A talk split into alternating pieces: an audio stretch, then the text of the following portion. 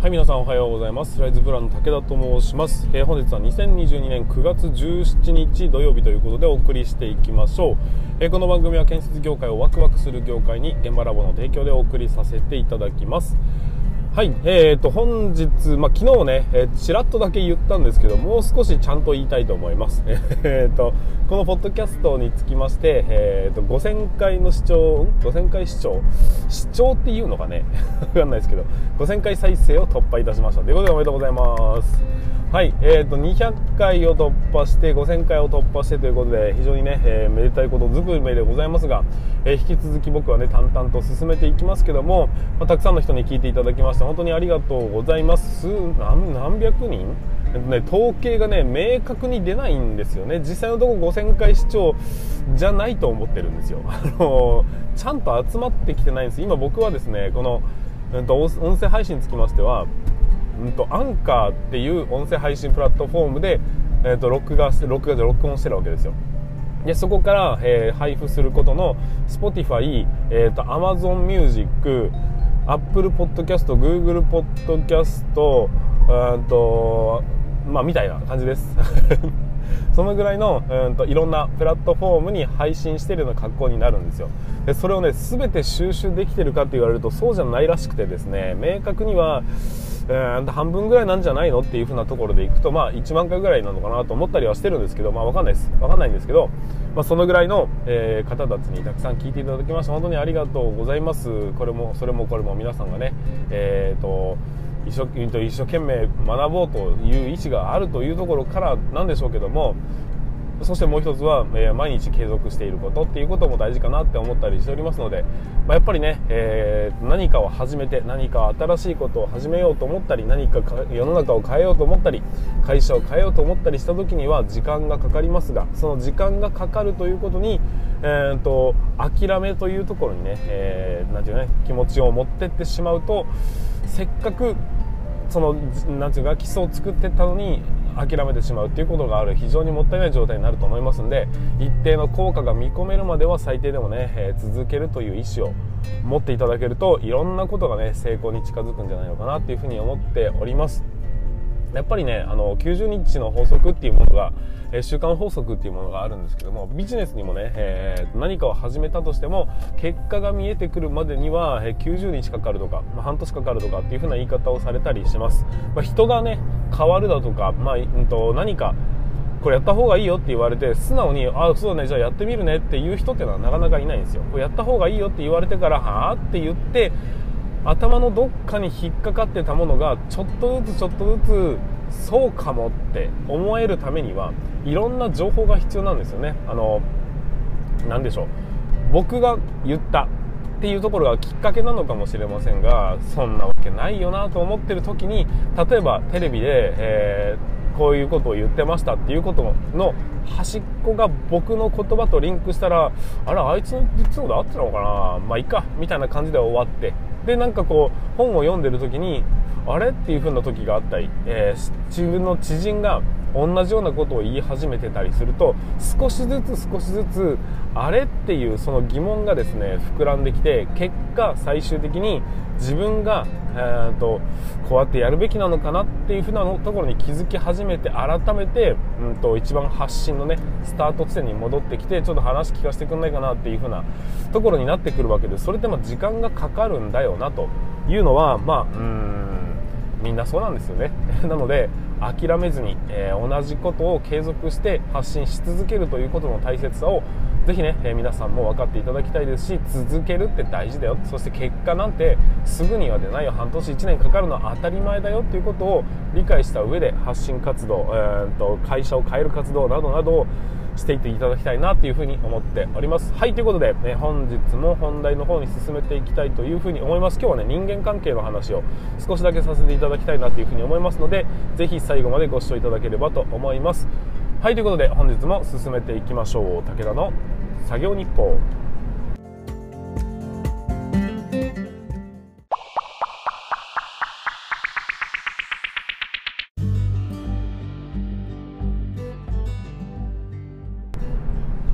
はい改めまして皆さんおはようございます。ライズプランの武田と申します、えー、建設業を持ち上げて楽しい仕事にするために YouTube チャンネル建設業を持ち上げる TV を運営したり現場ラボというサイトでは若手の育成働き方改革のサポートをしたりしております、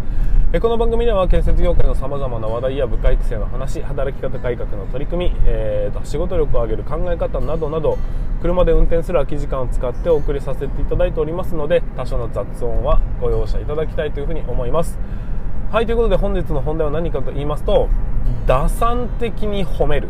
っていうお話をさせていただきたいと思います、え、人のモチベーションを上げるときにそれはね後輩だろうと先輩だろうとあのー、褒めるっていう行為はね結構有効に使えると思うんですよ。でただ面と向かってすごいねとかねそれは素晴らしいねっていう風に褒める。っていうよりももっともっと有効的な褒め方ってあるよっていうその辺のお話を、えー、させていただきたいというふうに思いますのでぜひ最後までご視聴いただければというふうに思います。えーと、始まる前に、えー、少しだけお知らせをさせてください。現在ですね建設デラックス11の試作ということで、えー、僕が2100時間削減できたわけっていうサブタイトルで電子書籍を出版させていただきました、えーと、Kindle で読むことができるんですが今現在ですね、えーと、5日間の無料キャンペーン中になっておりますので今のうちにであれば、えー、Amazon に行って、えー、Amazon に行ってって Amazon にのにアクセスしていただいてそこから、えー建設 DX っていうふうに検索すると多分ねうん。何番目かに出てきます。まだ1番じゃないですけどね、えー、そこから入っていただくか、まあ、武田弘樹って調べても出てきますけどもうんとそういうような、えー、販売販売ルートで入ってきていただけると今であれば、えーと、9月の19日までは無料でダウンロードすることができますので、まあ、今読む気がなかったとしてもせっかくの機会ですので今のうちにダウンロードしていただきたいなというふうに思います。でもしも読んでいただけた方はですねぜひえーと、レビュー一番最後読んだらね星何個とかあとはレビューをお願いしますとかって出てきますんでぜひねレビューの方をお願いしたいというふうに思います。ということで、えー、本日は電子書籍の、えー、何でしたっけ告知。告知じゃないねお知らせをさせていただきました。ぜひこの機会にどうぞということで、えー、会社を変えていきましょうというところでございます。はいということで本日も本題の方に進めていきましょう。今日の本題は改めて言いますが褒めるっていうところにフォーカスをして強力なの能力じゃないな打算的に、えー、せっかく褒めるなら、えー、褒めるってちょっと照れるじゃないですか。照れるけどもでも褒めたからには相手にテンション上がってほしいですしやる気を出してもらいたいですよね。例えば部下に何か褒める。いやお前成長してるよなっていうふうに褒める時だったりえ上司になんかねこう行動してもらいたい時にいや先輩すごいっすよねっていうのをもっと効果的に褒めるという方法をねせっかくやるなら活用していきたいなっていうふうに思うわけです。人を動かすための褒める技術、えー、みんながやる気を出して率先して動いてくれる行動してくれるような褒める技術。これをちょっと皆さんに伝授させていただきたいなというふに思います。結構ね魔法の技術ではありながらあまりあの悪用現金 なので、えー、十分注意して使っていただきたいんですけども効果はねてきめんです。僕が昔から使ってる方法なのでぜひね、え持って帰っていただきたいなというふうに思っております。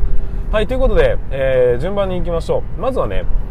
通常通り、えーとまあ、部下がうん最近お前成長してきたよなっていうところをうんと褒めてまたね頑張ろうって思ってもらおうというふうにしたと思った時うんもしくは部下がうんちょっと今方向性を見失ってんだよなと。俺このままでいいのかなとかなんか全然成長してる気がしないとかそういうふうに感じている部下がいたとしてでも実はその部下ちゃんと成長してるからいいんだよこのままの速度でちゃんと自分が思ったことをやったらかっちり成長してるんだからねということで、ね、ちょっとモチベーション落ち気味の後輩にどのように褒めたらよいのかというところに、えー、ちょっとね焦点を当ててみましょう、えー、その部下。あいいですいいです。皆さん皆さんがねどういう場面なのかわかんないその褒めて、まあ、おだてたいという格好でもいいです、えー、これはね打算的に褒める方法になりますんで、えーなんていうのかな。本当はそう思ってなくてもその人のテンションを上げてうまくコントロールしていくと。いうような方法に証拠に仕向けるために自分の味方に引き入れるためにどうしたらいいのかというような方法だったりもするんで。ちょっとねその辺は、えーと、自分のうんイメージを持って聞いていただければなと思います。僕はあくまで部下という想定でいきたいと思います。例えばですが、えーと、部下に対して「いやお前成長してきたな」って言ったとして皆さん言われたとして本当かよって思いません？100%素直にありがとうございます。いやー褒められたっていう風に思う人はなかなかいないんじゃないでしょうか。なんかねうんと僕がもしかしたら下に構えてるだけなのかもしれないんですけども、えー、少なくともね面と向かって言われてありがとうございますとは言いますがあの男前だねって言われたとして、えー、ああはいみたいなことになりますよね。なぜならそれが本音なのかどうなのかがわからないからなんですよ。でそういうふうに直接言われた時に何て言うんでしょうね。いろんな感情が湧いてしまうって話です。要は疑いの気持ちだったり、まあ、素直に受け取る人もいるんでしょうけどもだけど効果がちょっとね薄いんですよ。直接褒めるっていうのは。だから僕はですねその直接褒めるっていうことを極力、まあ、しないようにしてるわけじゃないですけどわざとらしくなってしまうような気がするので僕はねあまり直接褒めるという方法を取らないようにしてました。後輩に対しても先輩に対しても。でもやっぱり褒めたいじゃないですか。そして自分はお前のことをうんと認めてるんだっていうことをちゃんと分かってもらいたいわけですよ。だったらちゃんとその場でいいかお前俺は今お前を褒めてるんだぞっていうことを言ったってなんかこう冷めちゃう感じってあるじゃないですか。だからそれをねえーと、全力で例えば5の力で褒めたとするじゃないですか。でも受け取り側じゃあ、まあ、10にしよう。なんで5にしたんだ。10の力で褒めたとするじゃないですか。でそれが仮に本心だったとするじゃないですか。だけど受け取り側はおそらく5とか3とかそのぐらいしか受け取ってなくて、えー、大したテンションも上がらないってことです。だったらもっともっと効果のある10褒めたならば10伝わってほしいです。なんなら10どころか20とか。それがしかも数ヶ月間継続するような褒め方があったとしたらそれは皆さんどうでしょう。素晴らしいと思いませんか？なんか通販の人みたいになっちゃいましたけども そこで褒めるっていうのをもっと遠くから褒めようっていうのを、えー、僕は推奨させていただきたいというふうに思います。それはどういうことかっていうと例えばですけどねえー、皆さんの身に置き換えて、えー、考えてみてください。いやーお前成長してしてきたよなって言われた。あありがとうございます。っていう風に言ったとしても若干の疑いの気持ちは出てくるはずなんです。だったら それはまあ言ってもいいですよ。言ってもいいんです。言ってもいいんですが本当かよっていう風に感じる場面がある場合そこに褒めなくてもいいです。そうじゃなくてその取り巻きわかりますか？その人を褒めるんじゃなくてその友達とか、えー、その同期とかそのちょっと上の先輩とかなんなら後輩とかそういう人たちに対して、えー、とその A 君がいやあいつ本当頑張ってるよなっていう風に褒めるんです。わかりますか？外堀を埋めていくんです。本人に対してはお前頑張ってるなっっていう風に言うのも確かに効果はありますが持続性が薄いんです、えーと、信憑性も薄いんです。だからこそ 周りの人にあいつ A 君はほんその本当頑張ってるよなっていう風に伝えるんです。そうするとどこかのその,、まあ、その取り巻きに対してね、えー、あいつは頑張ってるよなっていうことをこう振りまいていった結果どこかのタイミングでその A 君にですね誰かから「いやー武田さんなんかお前頑張ってるなって褒めてたよ」っていう伝わり方をするってことです。これがですね破壊力抜群の褒められ方って話です。どうでしょう皆さん。あと普通に褒められるよりもなんかテンション上がりません？あのというか本音っぽくないですか？わかりますかね？あのあいつ頑張ってるよって言ってたよ。何お前どんなことやってんの？などんなことになってんのさ？お前なんかすげえあのあの先輩褒めてたけどっていうふうに言われた方がテンション上がんないですか？僕これまあ、うん、関節褒めみたいなことを言ったりするんですけど。直接的にその人に、えー、頑張ってるというふうな称賛のコメントを出すのではなくその人には言わないがその周りの人に間接的に褒めるんです。そうすると,、えーと、その周りの人から先輩何々って言ってたよっていうふうなすごい信頼性のおける噂が聞こえてくるわけです。で、ああ、そうって言ったら、そうこうしてるうちに違う先輩からも、あなんかあの先輩お前めっちゃ褒めてたけど、何やったの？っていうふうに言われると、え、別に何もやってないけどみたいな。そんなテンションの上がり方がするっていう感じわかるでしょうか？これはですねあの人のモチベーションを上げるときにめちゃくちゃ有効に働く方法であの効果てきめんです。でそれはね部下だろうと上司だろうと同じなんですよ。上司に対してもあのこの上司にこの倫理を通させたいと思った時にあのその上司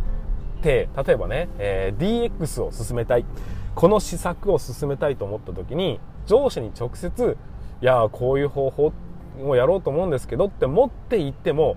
うまくいかない確率の方が高いじゃないですか。だからもっと外堀から行くんです。その先輩の、まあ、その上司のね周りにいる人にいやあの人の考え方って僕すごい尊敬してるんで今度ねあの相談しようと思ってるんですっていうふうな、えーと、噂の立て方をするんです。その周りから周りから。DX に対して多分ねあの先輩以外に相談する人いないと思うんだよねっていう風な話を外から入れていくんです。そうするとあのそこからま1ヶ月ぐらい置いてからようやく相談をするともうその人にはおそらく誰かからえーと、DX ってすごいあの DX の考え方がすごいとかね、えー、新しいことにどんどんチャレンジしてるっていう姿勢はね俺尊敬できんだよねっていう話をしてるとちょっと伝わるんです。ちょっと伝わるとそれが信憑性のある言葉になってモチベーションが上がるわけですよ。モチベーションが上がると,、えーと、そう？みたいなことになるので。しかもそれがねえっ、ー、と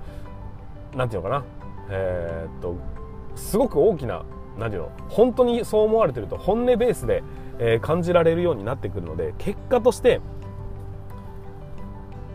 話を聞き入れられ 話を聞き入れられやすくなるという話になります。まあそんな感じです。言ってる意味わかりますかね、えー、本人をね直接褒めてもやっぱりね、えー、なんかこううん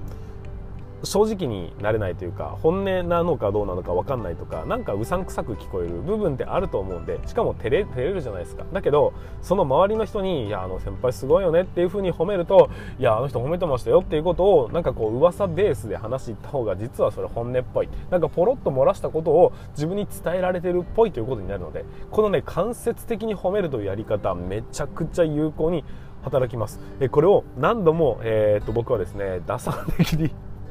部下のテンションを上げる、まあ、部下がねへこんでる時とかにはあのなんか最近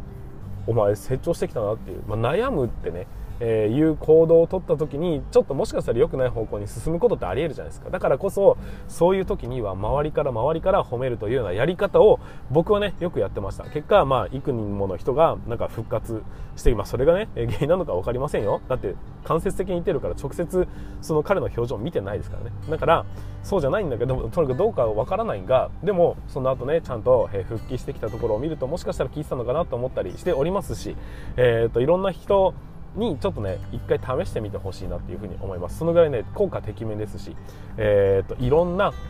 応用が効く方法これがね間接的に褒めるという方法になりますんでぜひ、えーとまあ、悪用はしないでください。となんか女の子に近づきたいからそういうやり方をするみたいなことをやるとそれが良くない方向に進むこともありますんでまずはちゃんと本音ベースで喋、えー、れる褒めることができるんだけどもっとより効果的に伝えたい時にこそこの間接的に褒めるという方法をぜひ使っていただきたいなと思いますし、ね、皆さんの身に置き換えて確かにねって思うんであれば、えー、ぜひかその活用する価値があるんじゃないかなというふうに思いますんで、えー、進めさせていただきたいと思います。はいということで、えー、本日の放送につきましては以上にさせていただきます、えー、人のテンションを上げる方法って、まあ、いくつかありますがその中でも僕が有効に使わせていただいているこの間接的に褒めるという方法をぜひご活用いただければと思います。はいということで、えー、本日も最後までお聴きいただきましてありがとうございました。また明日の放送であ今日はね週末ですけどね。また明日の放送でお会いいたしましょう。それでは全国の建設業の皆様本日もご安全に。